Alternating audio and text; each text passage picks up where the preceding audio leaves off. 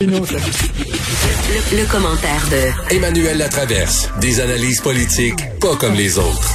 Il a une chance qu'Emmanuel est là pour me, me défendre. Là. non, mais là, tu me donnes envie d'acheter un super à banane.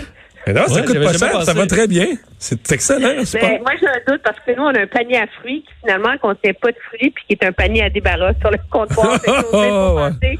qui pendrait sur le super à banane en fin de journée. bon, parlons de M. Euh, Trudeau qui a, qui a pas mâché ses mots quand même là, sur... Euh, il a pas seulement condamné ce qui s'est passé au Capitole, mais il a, il a écorché le président.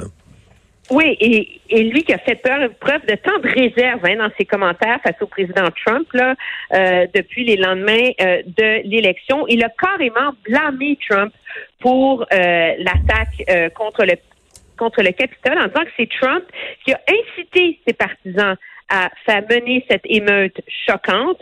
Et euh, il y a vu une attaque contre la démocratie profondément troublante et triste, en rappelant que malgré tout, les extrémistes ne réussiront pas à renverser euh, le euh, le vœu euh, des électeurs américains, puis que la démocratie est résiliente. Donc, c'était quand même intéressant de voir que cette fois-ci, je pense que ça illustre à quel point le président Trump a dépassé les bornes mercredi. Parce que... Euh, Mais il a autorisé, il a autorisé en s'isolant puis en perdant tous ses appuis dans son propre pays, il a autorisé beaucoup de monde à dire ce qu'il pense. Je pense pas que Justin Trudeau là, aimait, aimait Donald Trump jusqu'à lundi passé. Là. C'est juste qu'il se sentait pas, il se sentait pas autorisé à le dire. Oui, puis aussi, moi, je pense que la question allait se poser éventuellement et commençait à se poser sérieusement pour euh, les grandes démocraties occidentales. Pendant combien de temps elles pourraient garder le silence?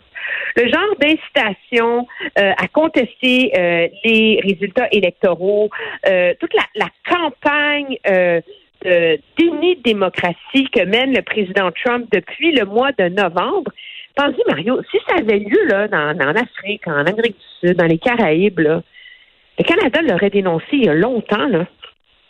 La France aussi, les, grands pays du G8 aussi, mais parce que c'est les États-Unis, tout le monde se retenait.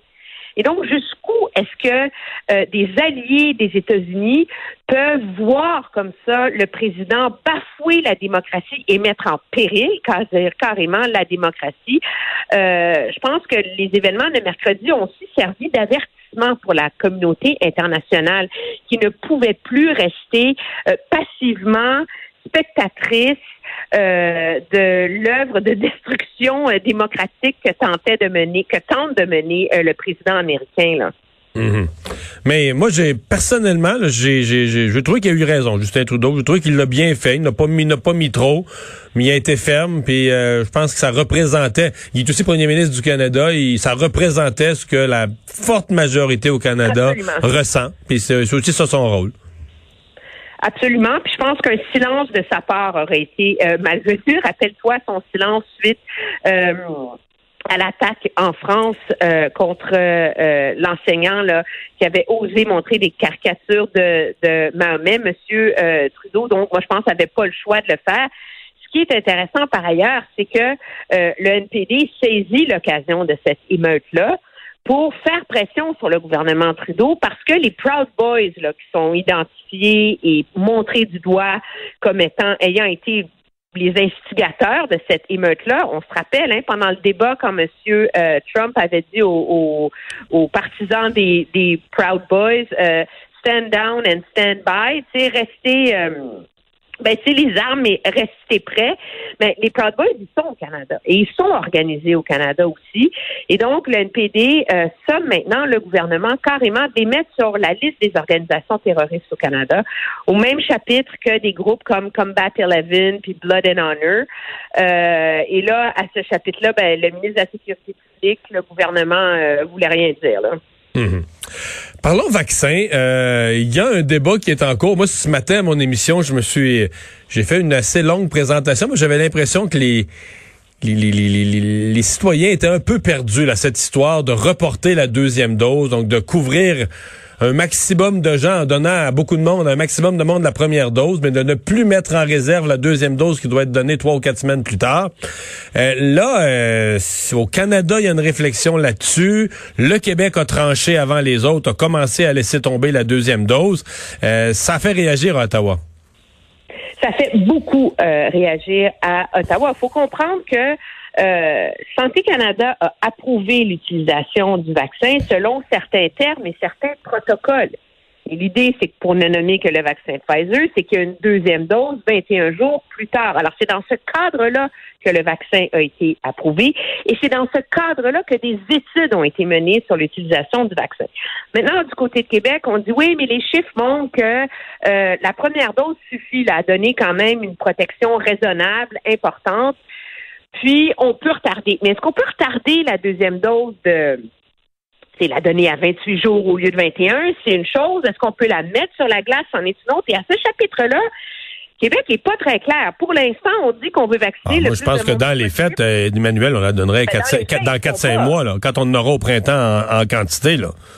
Ben, et c'est et, là, ce qui est intéressant, c'est que la, la parce que la, la défense de la santé publique au, Québec, c'est de dire que les études démontrent que après deux semaines, le vaccin est quand même euh, efficace à 93% La scientifique en chef de l'approbation des vaccins s'est fait poser la question comment on comprend ces histoires de pourcentage d'efficacité, puis personne ne comprend rien là-dedans. Et elle a dit, écoutez, les études n'ont pas été faites en fonction de ça. Alors, c'est comme, c'est, elle, elle a qualifié ça, c'est comme des calculs en arrière d'une napkin. Tu sais, pour la citer, là. Alors, c'est pas des calculs scientifiques parce qu'ils sont pas référencés dans des barèmes scientifiques. Donc, Santé Canada reproche finalement au Québec d'être très euh, imprudent et cavalier dans sa gestion des doses. Et là, la ministre Anand, elle, qui elle est responsable de négocier puis de faire rentrer les vaccins, Écoutez, si nous, on utilise tous les vaccins pour donner juste une dose, vous m'enlevez l'argument pour faire pression sur Pfizer pour augmenter ses livraisons. Alors là. Mais j'ai lu, j'ai lu aujourd'hui là-dessus. J'ai lu aujourd'hui là-dessus beaucoup, beaucoup, là, ce matin puis hier soir. En Europe, là, le nombre des lettres ouvertes dans les grands journaux, des plus grands médecins, des scientifiques, des chercheurs, des deux côtés, là. Euh, tu vas trouver des, des grands médecins d'Europe, d'Allemagne, entre autres, qui vont dire non, non, arrêtez de niaiser avec ça, il faut vacciner le plus de monde possible. Allez-y avec une première dose, donnez-la. La première, la deuxième dose, elle arrivera quand elle arrivera plus tard. Et il y en a d'autres qui disent on peut pas jouer avec ça. Euh, c'était prévu pour deux doses. Il faut les donner en bonne et due forme. Puis là, tu sais, nous autres, le public, on regarde ça, on se dit, ouais, les deux côtés ont bien du bon sens. tu sais, mais... Ben, les deux côtés, ouais, mais c'est... Je te, dirais que la... la euh, on, on, dit beaucoup depuis le début de cette, euh, de cette pandémie-là qu'il faut s'en remettre à la science. Et je trouve que c'est un peu facile de l'acheter aux poubelles, la science, une fois que ça fait notre affaire. Oui, mais c'est parce que là, il y a la science exacte de la pharmacologie qui arrive pas aux mêmes conclusions que l'accent, la science inexacte de la santé publique, qui est celle de la protection des populations, là, tu sais. Oui, mais si euh, au bout de quatre mois, on ne sait pas si, si, si, je veux dire, moi là où je vois un problème, j'essaie de regarder ça de manière très rationnelle. Là où je vois un problème, c'est que je comprends le gouvernement Legault de dire, écoutez, là, on n'est plus capable. Hmm. Alors là, là, on va vacciner le plus de monde possible, mais il faut prévoir. Moi, je pense que le, gouvernement Legault aurait des assises plus solides, qui était capable de garantir qu'il prévoit la deuxième dose à un moment donné. on n'a plus de temps, Emmanuel. Puis je pense pas qu'on va régler ce débat scientifique mondial. Bonne fin de semaine.